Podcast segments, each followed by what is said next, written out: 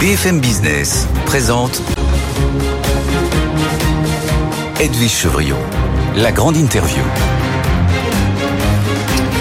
Bonsoir à tous, bienvenue dans la grande interview. On est ensemble, vous le savez, pendant presque une demi-heure.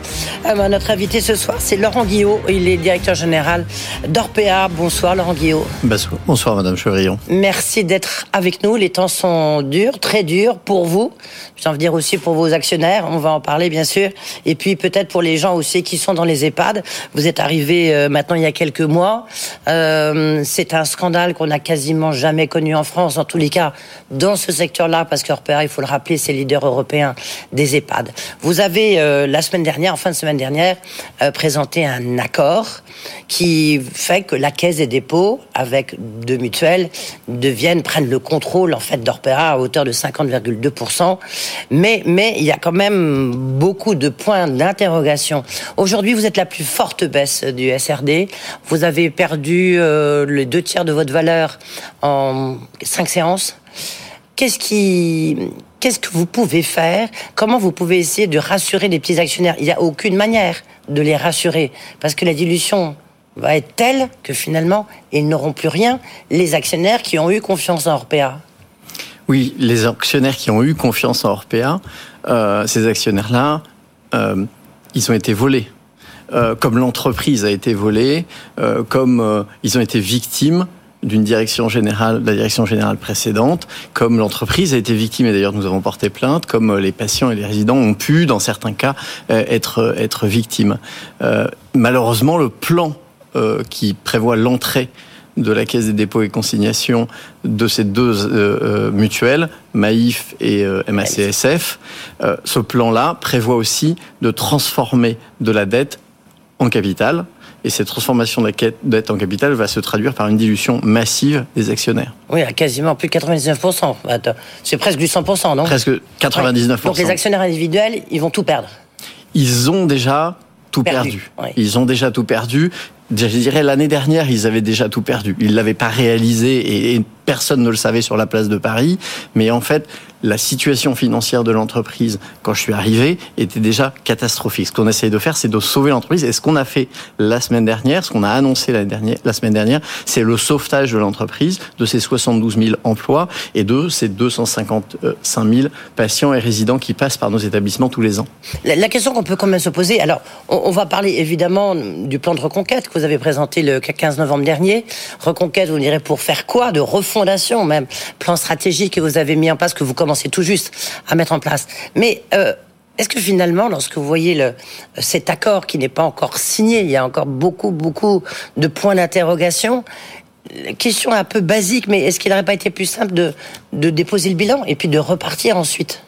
On ne peut pas, une, entreprise comme Orpea ne peut pas déposer le bilan, ne pas courir le risque d'un euh, désastre sanitaire avec des fournisseurs qui euh, euh, ne sont pas payés et euh, du coup euh, des protections de la nourriture qui n'arrivent pas dans nos établissements. Donc on ne pouvait pas courir ce désastre. Et on a trouvé une solution avec la meilleure solution possible pour nos patients, pour nos résidents, pour nos salariés, avec la Caisse des dépôts et les deux mutuelles qui viennent participer au capital d'Orpea et donner leur confiance dans le plan de refondation.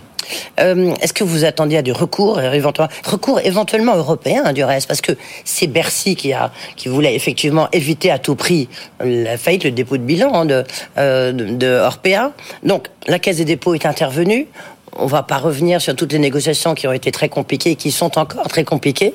Euh, mais est-ce que il y a une, y a, vous, vous attendez à des recours massifs de certains actionnaires qui ont été spoliés, des petits actionnaires, et puis euh, aussi euh, peut-être de l'Europe, parce qu'elle peut voir euh, des aides publiques apportées à un groupe privé. Euh, il n'y a pas de cas d'aide publique puisque euh, la Caisse des dépôts est accompagnée d'opérateurs privés qui sont des mutuelles mais qui sont des opérateurs privés et qui, euh, du coup, tout le monde investissant dans les mêmes conditions ne, ne, caractérise pas une aide publique.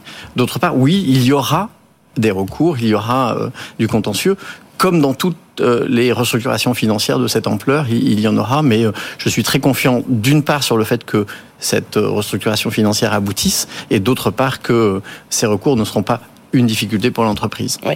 On, dit là, les échéances, c'est quoi? Parce que l'accord le principe a été signé là, juste avant le week-end. Il devrait être signé en juillet, c'est ça? On dit qu'il y a une date butoir, le 25 février? Date butoir de quoi euh, Que vous aurez peut-être des problèmes de liquidité. Là, on a besoin de quelques explications, Laurent Guillot. Non, clairement, nous euh, avions en novembre, quand j'ai présenté le, plan le 15 novembre, nous avions un sujet de liquidité. Euh, au mois de février. Donc vous voyez combien la situation était difficile, combien le risque de faillite de l'entreprise était très important. Nous avons déjà trouvé un accord avec une partie des banques qui nous permettent désormais euh, de, de, passer euh, le mois de juin, euh, presque le mois de juillet, selon la façon dont les opérations se passent d'ici là. et donc nous avons le temps de mettre en place ce plan. Après, il y a des dates normales, des échéances normales que nous avions données, qui sont pas vraiment des dates butoirs, mais sur lesquelles il faut avancer très vite. J'ai une grande confiance sur notre capacité à réaliser cette cette euh, cette étape financière, cette étape financière qui devrait si tout se passe bien, euh, se passer à, à l'été avec une augmentation de capital à l'été et l'arrivée de facto de la Caisse des dépôts, de la MAIF et de la MACSF à l'été. Donc, euh, la faillite est évitée vous pouvez nous dire. L'entreprise est sauvée. L'entreprise est sauvée. Ça, c'est très important de le dire. Euh, il n'y a pas de problème de liquidité jusqu'au mois fin juin, euh, voire en juillet, puisque vous avez signé un accord avec vos principales banques créancières. La dette de 9 milliards et demi, elle, maintenant, elle, sera de combien?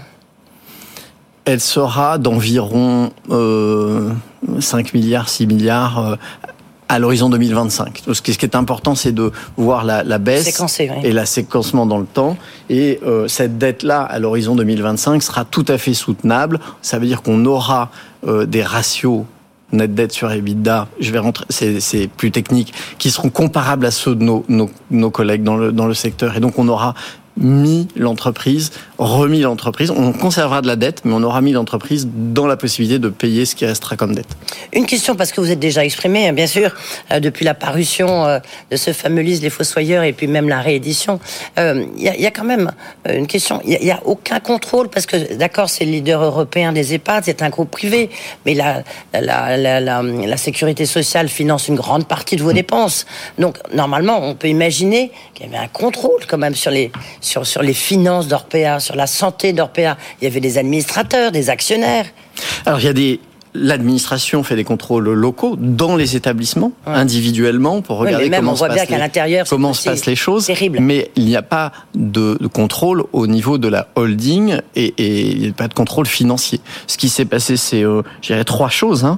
Euh, D'abord, euh, des malversations financières euh, des dirigeants d'autre part des dysfonctionnements de l'entreprise qui n'étaient pas structurés comme un grand groupe, et troisièmement, et c'est ce qui a mis euh, l'entreprise en difficulté euh, désormais, une expansion internationale et une expansion immobilière complètement sans contrôle excessive et qui conduisent à une situation où la dette est bien supérieure aux actifs de l'entreprise, ce qui fait le problème de solvabilité que nous avons aujourd'hui. En fait, euh, c'était pas leader européen des EHPAD, c'était une grosse foncière avec euh, de, de l'immobilier et des malversations aussi sur les conditions d'acquisition. Hein. Mais voilà, c'était une, euh, c'était une société d'immobilière. Tout à fait. C'était le modèle tel qu'il était, mais il était évidemment pas présenté comme ça il y a deux ans, mais le modèle tel qu'il était, c'était une foncière avec une activité je dirais, annexe pour payer les loyers euh, de euh, soins et d'accompagnement.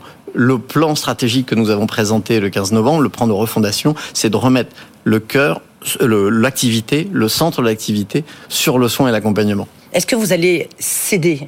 Parce que, d'accord, vous avez un développement à l'international, au niveau européen, le plus grand groupe d'EHPAD euh, au niveau européen, et j'ai envie de dire, bah, vendez, vendez, vendez, des, vendez de l'immobilier. Dès que nous pourrons, Aujourd'hui, notre signature, compte tenu de la situation financière, elle est pas, elle vaut rien. Euh, elle, vaut pas grand chose. Et donc, céder pour relouer, vous voyez qu'il y a quelqu'un, la personne qui l'achète, il va pas prendre le risque. Donc aujourd'hui, nous ne pas dans cette, nous sommes pas dans cette possibilité. Mais dès que nous pourrons, euh, dès que nous aurons les moyens financiers, évidemment, nous allégerons le bilan de l'entreprise en réduisant notre exposition sur l'immobilier pour reconcentrer ses moyens, encore une fois, sur le soin et l'accompagnement. C'est vraiment faire notre métier, ce pourquoi les hommes et les femmes d'Orpea viennent euh, rejoindre le groupe, les 72 000 salariés. sur la France?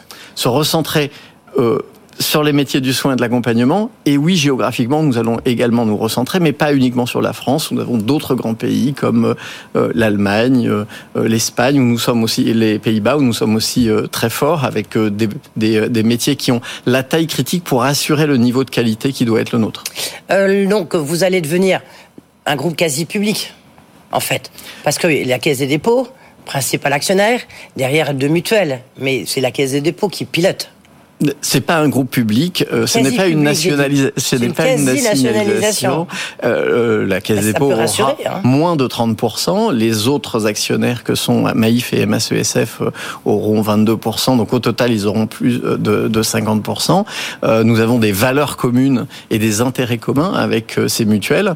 Et je pense que c'est un groupement qui a beaucoup d'avantages pour nos patients, nos résidents, évidemment pour nos salariés que ça, ça rassure, pour nos clients, nos fournisseurs, que ça rassure, pour nos créanciers, que ça rassure. Donc c'était la meilleure solution pour Orpea. Il y a un changement de gouvernance à la clé? Il y a forcément un changement de gouvernance. Pour l'instant, on va expliquer. Guillaume Pépi est le président, vous êtes le directeur général. Là, Tout à fait. Et là, qu'est-ce qui va se passer? Le conseil d'administration va en partie être modelé pour tenir compte de l'arrivée de nouveaux actionnaires, euh, mais euh, euh, la Caisse des dépôts a déjà confirmé que Guillaume Pépi et Laurent Guillot restaient en place. D'accord. Donc finalement, c'est pas un vrai changement de gouvernance. Si, puisque le, le, le conseil d'administration va changer, va inclure des euh, administrateurs qui viennent de la Caisse des dépôts, qui viennent de Maïf et de MACSF, et, et euh, il y aura un renouvellement du conseil qui sera assez large. En fait, pourquoi c'est pas euh, pourquoi c'est une, une forme d'OPA, non? Qu'a fait la Caisse des dépôts? L'accord, ça consiste à ça quand on regarde? Non, c'est pas une forme d'or, c'est pas une forme. D'OPA, une forme d'OPA. c'est pas une forme d'OPA. Euh, le groupement prend le contrôle, mais il n'y a pas un acteur qui prend euh, le contrôle de façon euh, euh, individuelle. Et puis, nous sommes dans une situation particulière. C'est une sorte, une situation de sauvegarde de l'entreprise qui était menacée de faillite. Et dans ce cas-là, le régime sur les OPA ne s'applique pas toujours. Laurent Guillaume, est-ce que le donc plan de refondation, vous l'avez dit, présenté le 15 novembre dernier, plan stratégique, plan de reconquête on a peu envie de dire, même quand on a regardé, j'imagine que vous l'avez regardé, Zone interdite chez nos confrères de M6, euh, de reconquête de quoi? Parce que même si vous n'êtes arrivé, vous n'êtes pas du tout responsable de cette situation, vous êtes arrivé le 1er juillet, euh, donc il y a eu ce grand scandale, et on voit qu'on n'a pas le sentiment que ça a beaucoup changé. Euh, les choses ont changé. Euh, D'abord, euh, le, nom est un plan de refondation, pas de reconquête. Il ne s'agit pas de développement. mais je on votre, parle pas. votre expression, c'est pour ça. Oui, non, l'expression que j'utilise, c'est refondation. Refondation, ce n'est pas reconquête. Il n'y a pas de sujet d'expansion internationale. Au contraire, je vous l'ai dit tout à l'heure, nous allons plutôt nous replier sur un plus petit nombre de pays.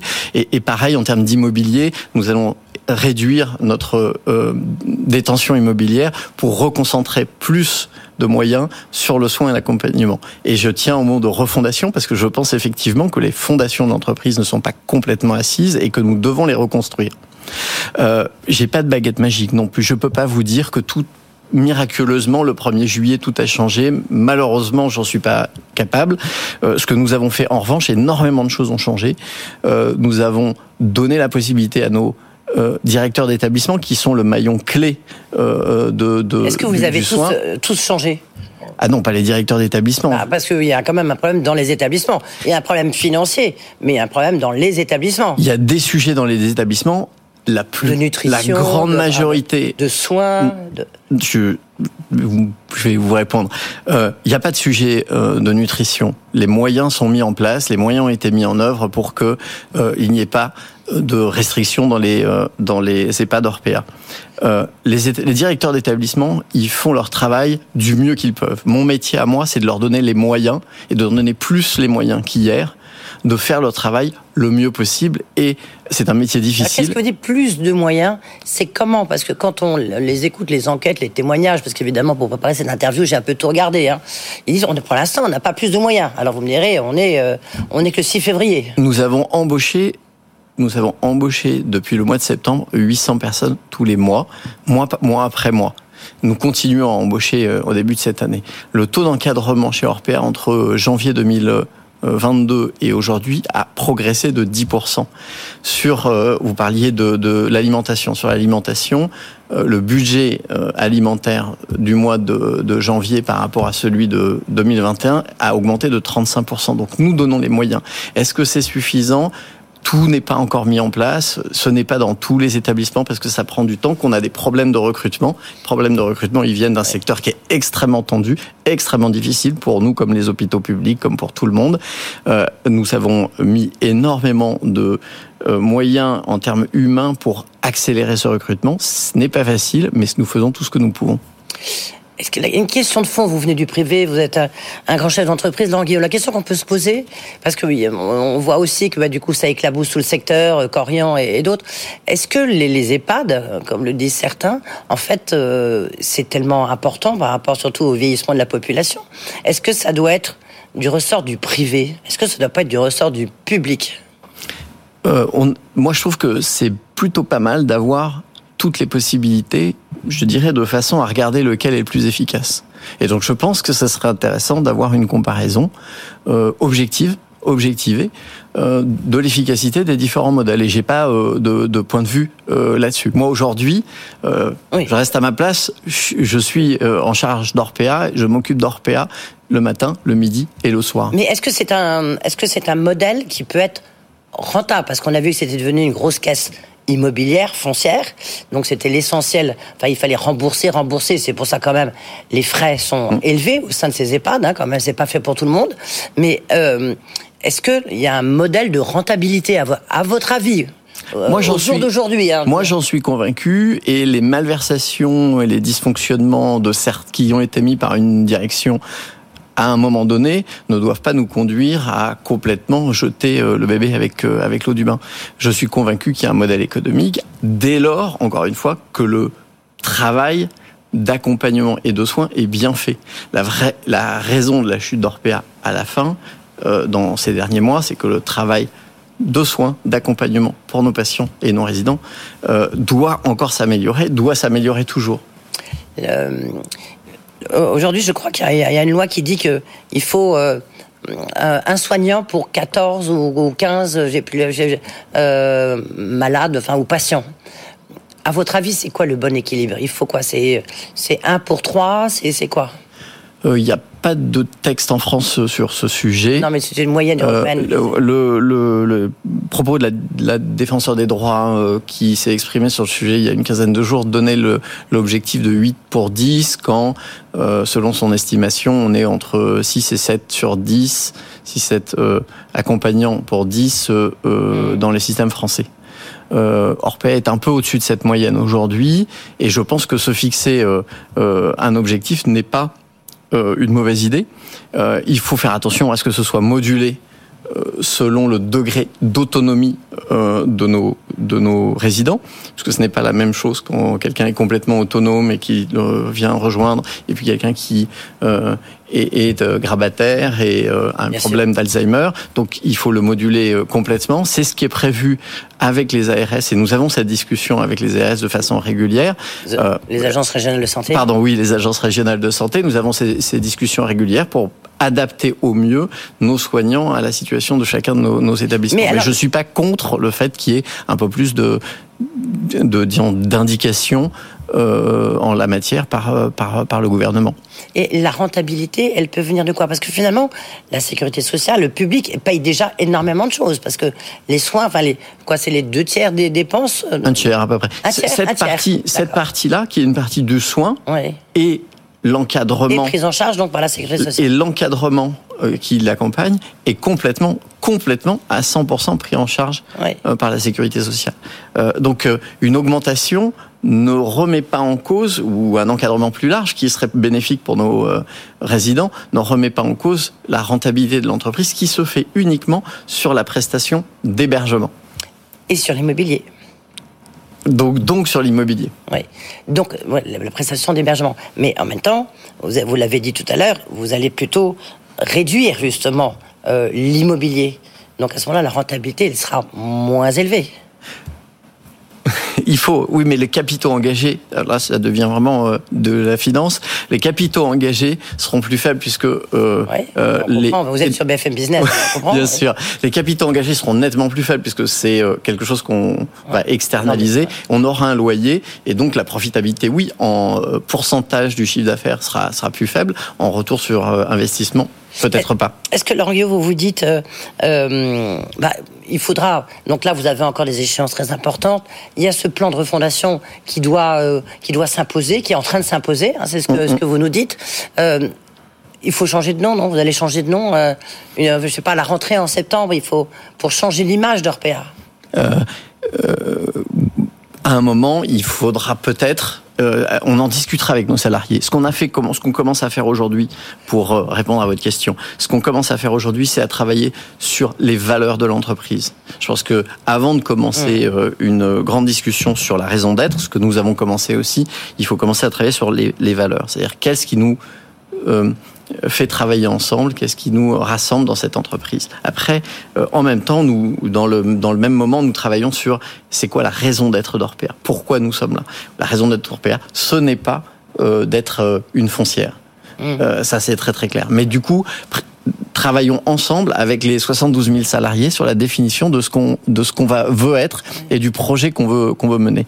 Et ensuite, évidemment, une fois qu'on a fait ça, on a deux choses qu'on va faire. Réfléchir au nom et en même temps voir comment on transitionne vers une société à mission parce que compte tenu de notre métier, compte tenu de notre euh, la spécificité du métier du soin, euh, je pense que passer à une société à mission est une bonne chose. Oui, et ça montre bien la direction que vous voulez prendre. Merci Laurent Guillaume, on avait envie de vous souhaiter bon courage. Euh, Laurent Guillaume, donc le patron d'Orpea, a été notre invité avec encore quelques échéances très importantes. Et puis, bah, il faut bien dire, euh, pour les actionnaires et actionnaires individuels, c'est quand même un peu la douche froide. Il n'y a pas grand-chose à espérer. Mais voilà, c'est la précédente direction qui vous a volé. Merci beaucoup. Dans un instant, Tech Co, nous on se retrouve demain, demain, journée des retraites. Et ce sera Patrick Martin, le vice-président du MEDEF, qui sera avec nous. Good Evening Business. Actu, experts, débat et interview des grands acteurs de l'économie.